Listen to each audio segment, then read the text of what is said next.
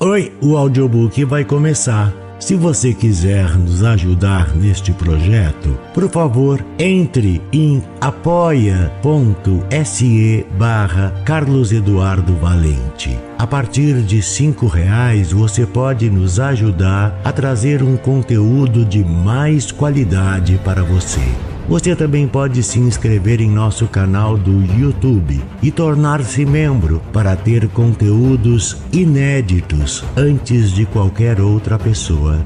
Espero que gostem do que vão ouvir. Um grande abraço a todos.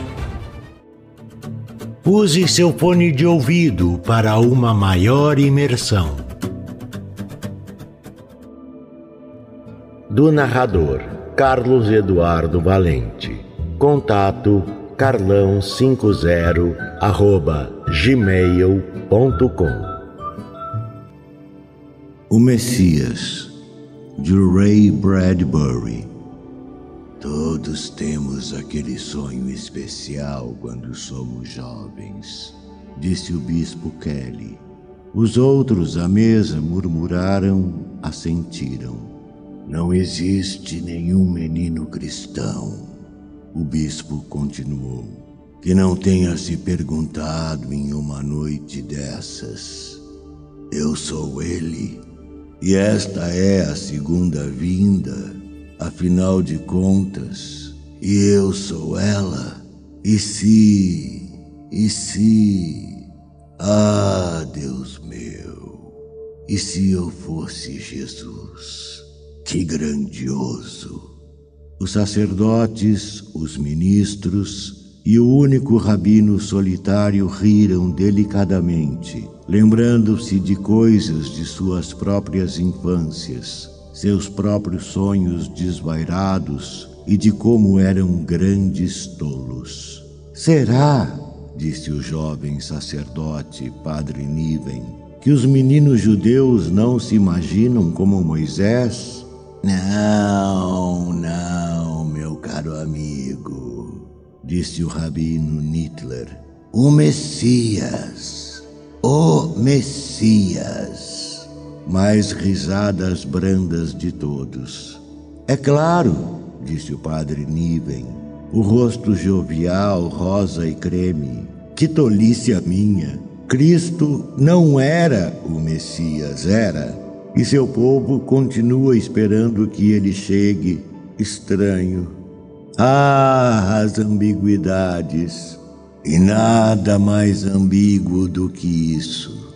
O bispo Kelly se levantou para acompanhar todos até um terraço, com vista para as colinas marcianas, as cidades marcianas antigas, as velhas rodovias, os rios de poeira e a terra 60 milhões de milhas distante, brilhando com uma luz clara neste céu alienígena. Alguma vez em nossos sonhos mais loucos, disse o reverendo Smith, imaginamos que um dia cada um de nós teria uma igreja batista, uma capela Santa Maria, uma sinagoga Monte Sinai, aqui em Marte a resposta foi não, não, suavemente, da parte de todos eles. A tranquilidade foi interrompida por uma outra voz que se movia entre eles.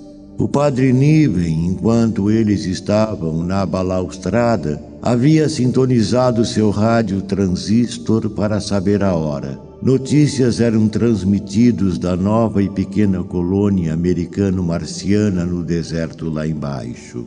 Eles escutaram. Boatos perto da cidade. Este é o primeiro marciano de que se tem notícia em nossa comunidade este ano. Pede-se aos cidadãos que respeitem qualquer um desses visitantes. Se. O padre Niven desligou o rádio. Essa nova esquiva congregação, suspirou o reverendo Smith.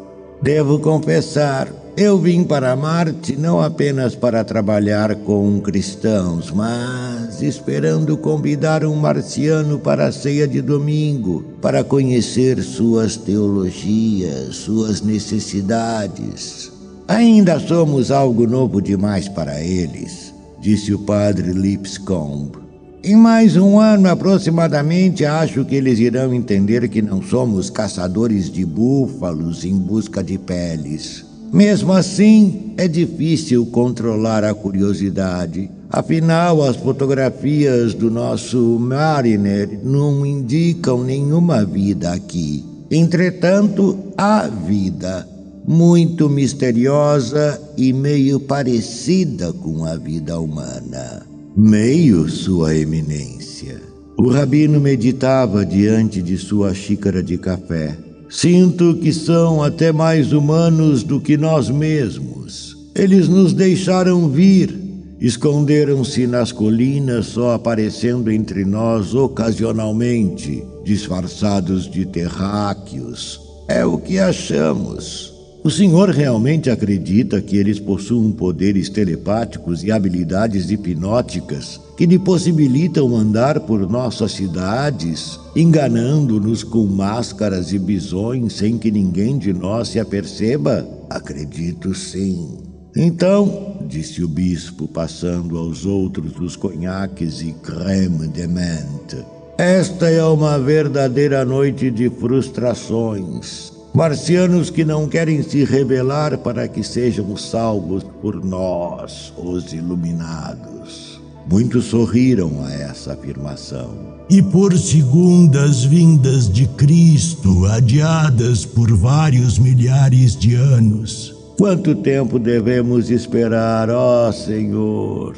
Quanto a mim, disse o jovem padre Niven, eu nunca desejei ser Cristo, a segunda vinda. Eu sempre quis apenas com todo o meu coração encontrá-lo. Desde que eu tinha oito anos penso nisso. Pode muito bem ser o principal motivo de me tornar sacerdote, para ter informações privilegiadas por via das dúvidas. Será que ele já voltou alguma vez?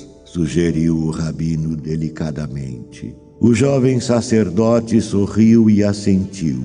Os outros sentiram um impulso de estender a mão e tocá-lo, pois ele havia tocado alguma ferida vaga e doce em cada um. Eles se sentiram imensamente abrandados. Com sua permissão, rabino, cavalheiros, disse o bispo Kelly, levantando o copo. A primeira vinda do Messias ou a segunda vinda do Cristo. Tomara que sejam mais do que alguns antigos sonhos tolos. Eles beberam e ficaram em silêncio. O bispo assoou o nariz e enxugou os olhos. O resto da noite foi como muitas outras para os sacerdotes, os reverendos e o rabino. Puseram-se a jogar cartas e a discutir Santo Tomás de Aquino, mas sucumbiam ao massacre da lógica educada do rabino Nittler. Chamavam-no de jesuíta.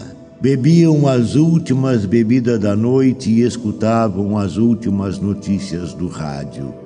Teme-se que esse marciano possa ser encurralado em nossa comunidade. Qualquer um que o encontre deve se afastar para deixar o marciano passar. Ele parece ser movido pela curiosidade, não há motivo para alarme. Isso inclui nosso.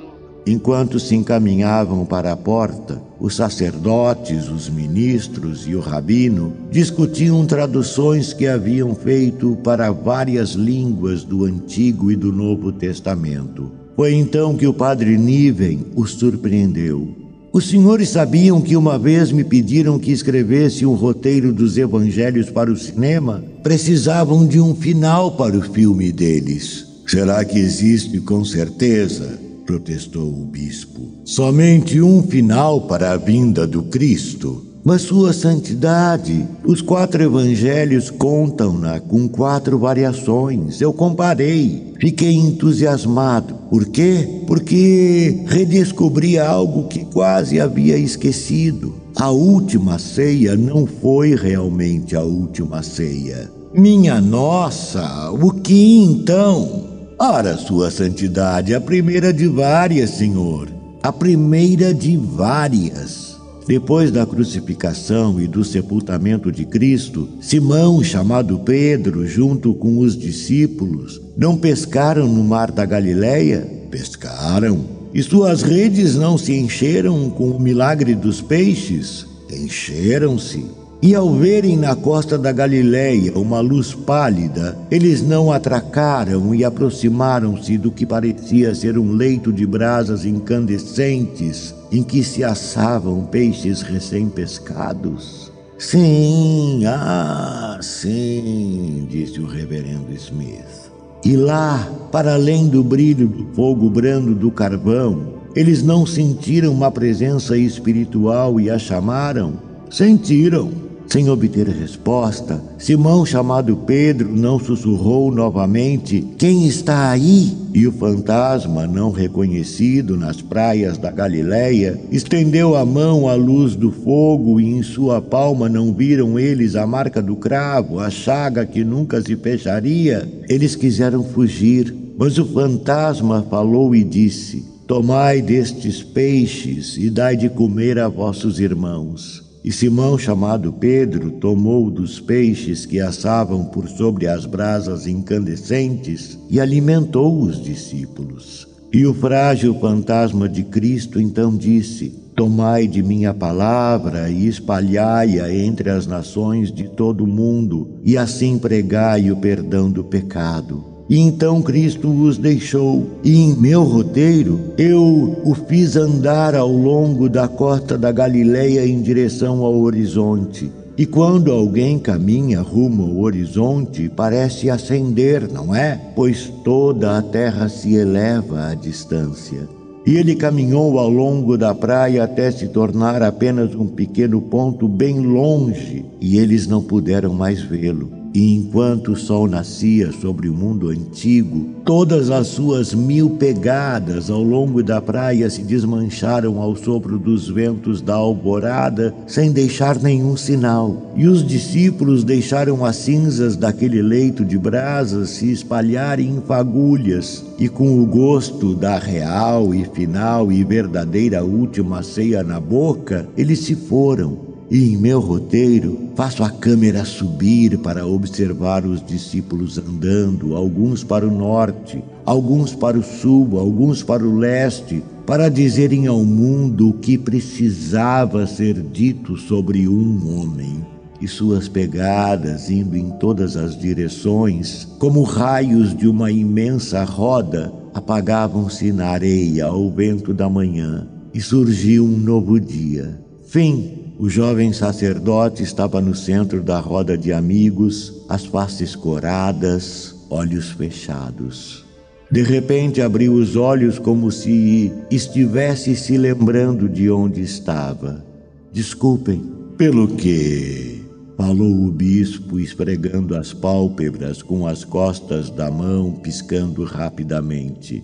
Por me fazer chorar duas vezes em uma noite? Como pode estar constrangido na presença de seu próprio amor por Cristo? Ora, essa, o Senhor me devolveu a palavra, a mim, que sou conhecedor da palavra, parece que há séculos. O Senhor renovou minha alma, ah, meu bom jovem com coração de um menino. Comer os peixes nas praias da Galileia foi a verdadeira última ceia. Bravo! O Senhor merece se encontrar com ele. A segunda vinda, por uma questão de justiça, deve ser para o Senhor. Eu não sou digno, disse o padre Niven. Nenhum de nós é. Mas se fosse possível trocar de almas, eu cederia a minha neste instante e tomaria emprestada a sua recém-saída da lavanderia. Mais um brinde, cavalheiros, ao Padre Niven. Então, boa noite. É tarde. Boa noite. O brinde foi bebido e todos partiram. O rabino e os ministros desceram a colina rumo aos seus lugares sagrados deixando os sacerdotes desfrutarem um último momento à porta, olhando Marte, esse estranho mundo. Soprava um vento frio. Chegou a meia-noite, e depois uma, e depois duas, e às três, na madrugada fria e profunda de Marte, o padre Niven se agitava. Velas bruxuleavam em brandos sussurros. Folhas tremulavam contra a sua janela. De repente, ele se sentou na cama, meio sobressaltado por um sonho com gritos e perseguição de uma multidão enfurecida. Ficou escutando. Longe dali, lá embaixo, ele ouviu o cerrar de uma porta externa. Colocando um hobby, o padre Niven desceu as escadas mal iluminadas da casa paroquial e atravessou a igreja, onde dezenas de velas aqui e ali formavam sua própria poça de luz. Verificou todas as portas pensando: tolice! Para que trancar igrejas? O que há para ser roubado? Mas ainda assim ele rondou a noite adormecida e encontrou a porta da frente da igreja destrancada, sendo empurrada suavemente pelo vento. Tremendo, ele fechou a porta, corrida de passos leves. Ele procurou ao redor. A igreja estava vazia. As chamas das velas se inclinaram para cá e para lá em seus santuários. Havia apenas o cheiro antigo de cera e incenso queimando, coisas que sobraram de todos os mercados do tempo e da história, outros sóis e outras luas. Enquanto olhava para o crucifixo acima do altar principal, estacou. Ouviu o som de uma única gota d'água caindo na noite. Lentamente ele se virou para olhar para o batistério no fundo da igreja não havia nenhuma vela ali, no entanto, uma pálida luz saía daquele pequeno recanto onde ficava a pia batismal. Bispo Kelly, ele chamou baixinho.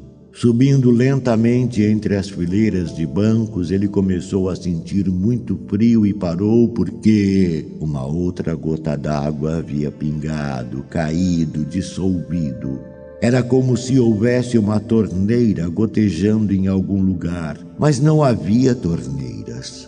Apenas a pia batismal dentro da qual, gota a gota, caía um líquido lento, com um intervalo de três batidas de coração entre cada som. Secretamente, o coração do padre Niven dizia algo a si mesmo e disparava. Depois diminuía o ritmo e quase parava. Ele começou a suar profusamente. Viu-se incapaz de se mover, mas mover-se era preciso, um pé depois do outro, até chegar ao arco de entrada do batistério. Havia de fato uma luz pálida na escuridão do pequeno lugar. Não, uma luz não, uma forma, um vulto. O vulto estava em pé atrás e além da pia batismal. O som dos pingos havia parado. Língua travada na boca, olhos arregalados em uma espécie de loucura, o padre Niven sentiu-se cego. Então a visão retornou e ele ousou gritar: Quem? Uma única palavra que ecoou em todos os lados da igreja, que fez as chamas das velas se agitarem em reverberação que sacudiu o pó de incenso, que apavorou seu coração ao responder rapidamente: Quem? A única luz dentro do batistério vinha das vestes pálidas do vulto ali postado diante dele. E essa luz foi suficiente para que ele visse uma coisa incrível. Enquanto o padre Niven observava, o vulto se moveu e estendeu a mão pálida sobre o batistério. A mão pendeu ali como se não quisesse. Uma coisa separada do fantasma ali atrás, como se tivesse sido agarrada e puxada para frente, resistindo a revelar diante do olhar apavorado e fascinado do padre Niven o que estava no centro da palma branca e aberta. Ali havia um buraco de bordas irregulares, um orifício de onde lentamente, gota a gota, pingava, caía e escorria sangue para dentro da pia batismal. As gotas de sangue atingiam a água benta, coloriam-na e se dissolviam em lentas ondas. A mão permaneceu ali por um momento diante dos olhos, ora cegos, ora sãos. Como se atingido por um golpe terrível, o sacerdote caiu de joelhos, desatando em um choro engasgado, meio desespero, meio revelação, uma das mãos sobre os olhos e a outra afastando a visão. Não, não, não, não, não, não, não, não pode ser. Era como se um dentista medonho tivesse chegado sem anestesia e, com um único puxão, tivesse arrancado do seu corpo a alma dessangrada. Ele se sentiu aprisionado sua vida arrancada e as raízes, ó oh Deus, eram profundas. Não, não, não, não. Mas sim, olhou novamente por entre os dedos entrelaçados e o homem estava ali. E a horrível palma trêmula, ensanguentada, gotejava sobre o batistério. Chega! A palma recuou, desapareceu. O fantasma ficou esperando. E a face do espírito era boa e familiar. Aqueles olhos estranhos, bonitos, profundos e incisivos, era como ele sabia que sempre deveriam ser. Havia a delicadeza da boca e a palidez emoldurada pelas madeixas esvoaçantes dos cabelos e da barba. O homem estava envolto na simplicidade das vestes usadas nas praias e no deserto próximos à Galiléia. O sacerdote, com um grande esforço de vontade, impediu as próprias lágrimas de caírem, interrompeu a agonia de sua surpresa, dúvida, choque essas coisas incômodas que se rebelavam dentro dele e ameaçavam irromper. Ele tremia. Então viu que o vulto, o espírito, o homem, o fantasma, seja lá o que for, estava tremendo também. Não, pensou o sacerdote, não pode ser ele. Com medo, com medo de mim.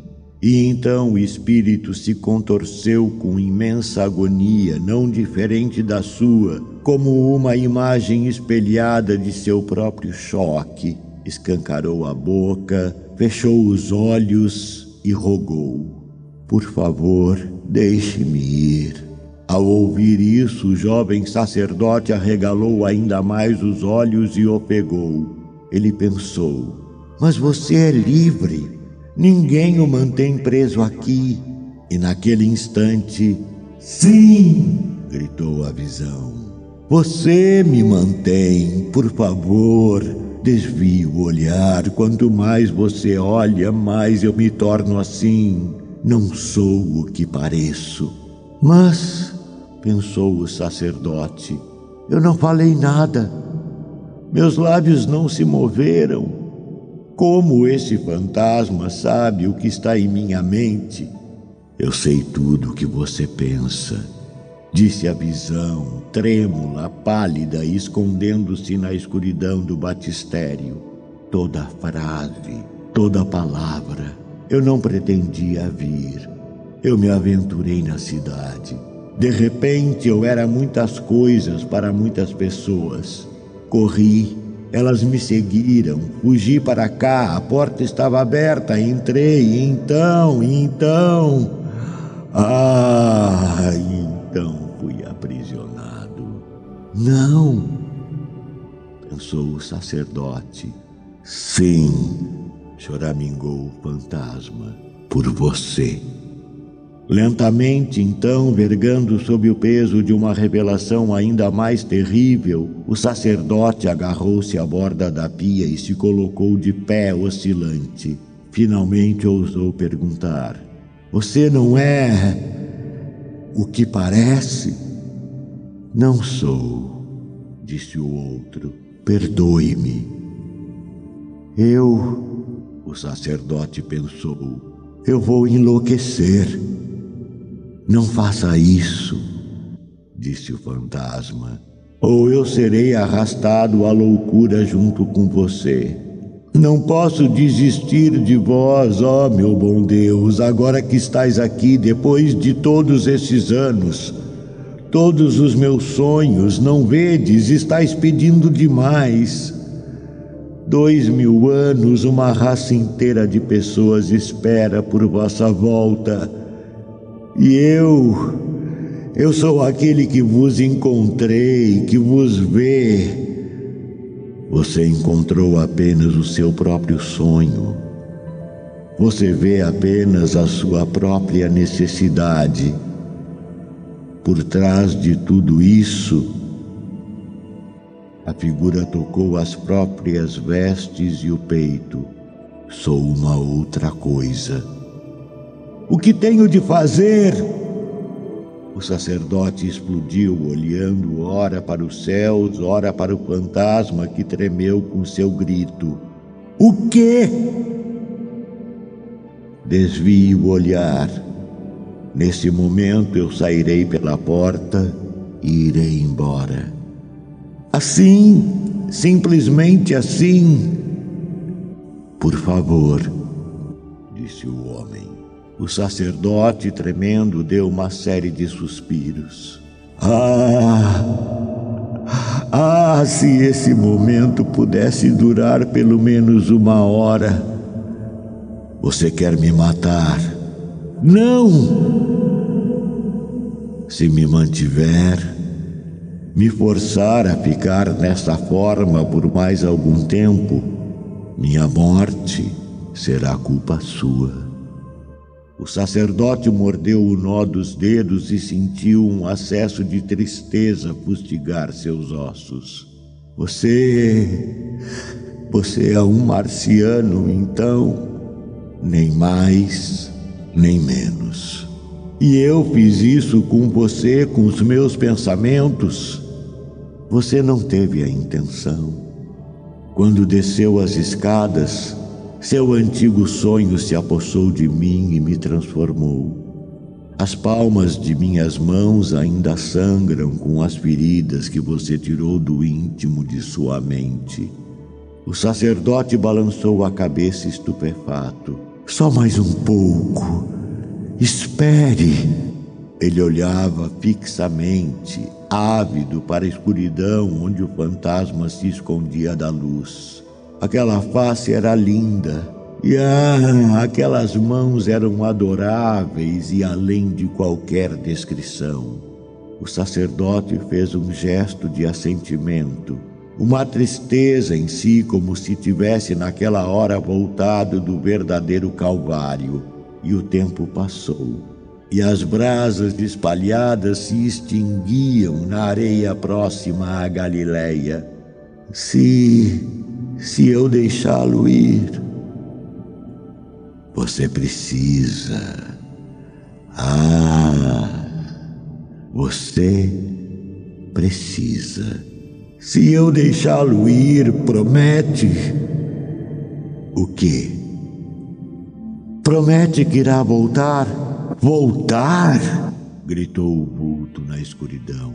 Uma vez por ano é tudo o que peço. Volte uma vez por ano aqui, a este lugar, a esta pia, à mesma hora da noite.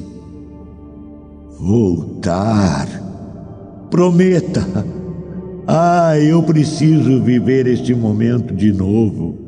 Você não sabe como é importante. Prometa ou não o deixarei ir. Eu. Diga, jure. Eu prometo, disse o fantasma pálido no escuro. Eu juro. Obrigado, ah, obrigado. Em que dia do ano, a partir de agora, eu devo retornar? As lágrimas começaram então a escorrer pelo rosto do jovem sacerdote. Ele mal conseguia se lembrar do que queria dizer e, quando disse, mal conseguiu ouvir. Na Páscoa. Ah, Deus! Sim, na Páscoa, daqui a um ano. Por favor, não chore, disse o vulto. Eu virei. Na Páscoa, você disse. Conheço seu calendário. Sim, agora. A mão pálida e ferida se mexeu no ar, implorando baixinho: Posso ir? O sacerdote cerrou os dentes para impedir que o choro de angústia irrompesse. Abençoe-me e vá. Desse jeito, disse a voz, e a mão estendeu-se para tocá-lo muito delicadamente. Rápido! gritou o sacerdote, olhos fechados, apertando os punhos com força contra as costelas para evitar que suas mãos o agarrassem. Vá antes que eu o prenda aqui para sempre. Corra, corra! A mão pálida tocou sua fronte uma última vez. Ouviu-se um leve correr de pés descalços. Uma porta se abriu em direção às estrelas. A porta bateu. Houve um momento longo em que o eco da batida da porta atravessou a igreja, chegando a cada altar, entrando em cada alcova e subindo como o voo cego de algum pássaro solitário procurando e encontrando a liberdade na abside.